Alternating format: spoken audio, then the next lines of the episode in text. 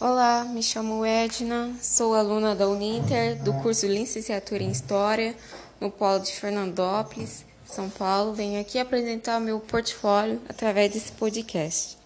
Estarei abordando a importância da, do papel das mulheres na história e no cotidiano. Como estudante de história, vejo que aprendemos muito a questão do homem europeu e suas lutas desde que o mundo é mundo. Porém, quando se fala do papel da mulher daquela época, é pouco discutido.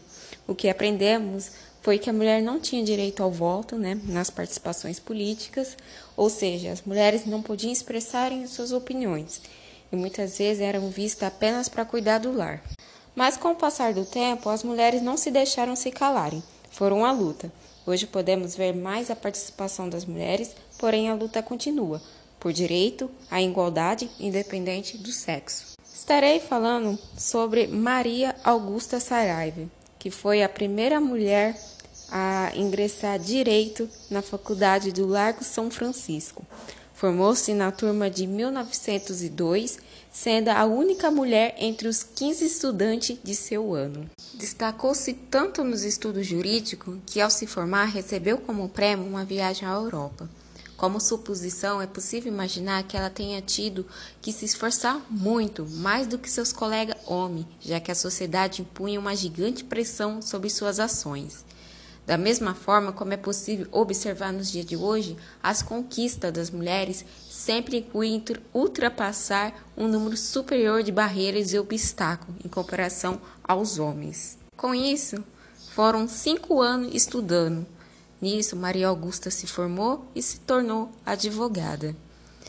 Hoje, o Tribunal de Justiça de São Paulo promoveu a entronização do busto da advogada e educadora no Palácio da Justiça.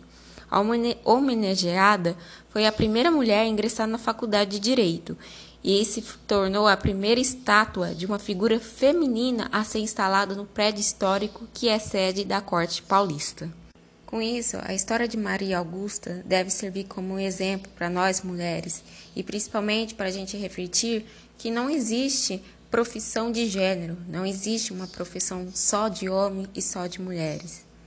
Finalizo o meu trabalho, foi um prazer conhecer a história de Maria Augusta Saraiva e que sirva de inspiração para muitas mulheres não desistir de determinada função só porque é de homem e assim por diante. A gente pode, a gente consegue. Então, como Maria Augusta, é, como eu disse, não foi fácil para ela ficar cinco anos estudando. Imagina os comentários machistas, a pressão que ela sofria. Então, a gente tem que ir à luta pelos nossos direitos, a igualdade, né, independente do sexo e, e assim por diante.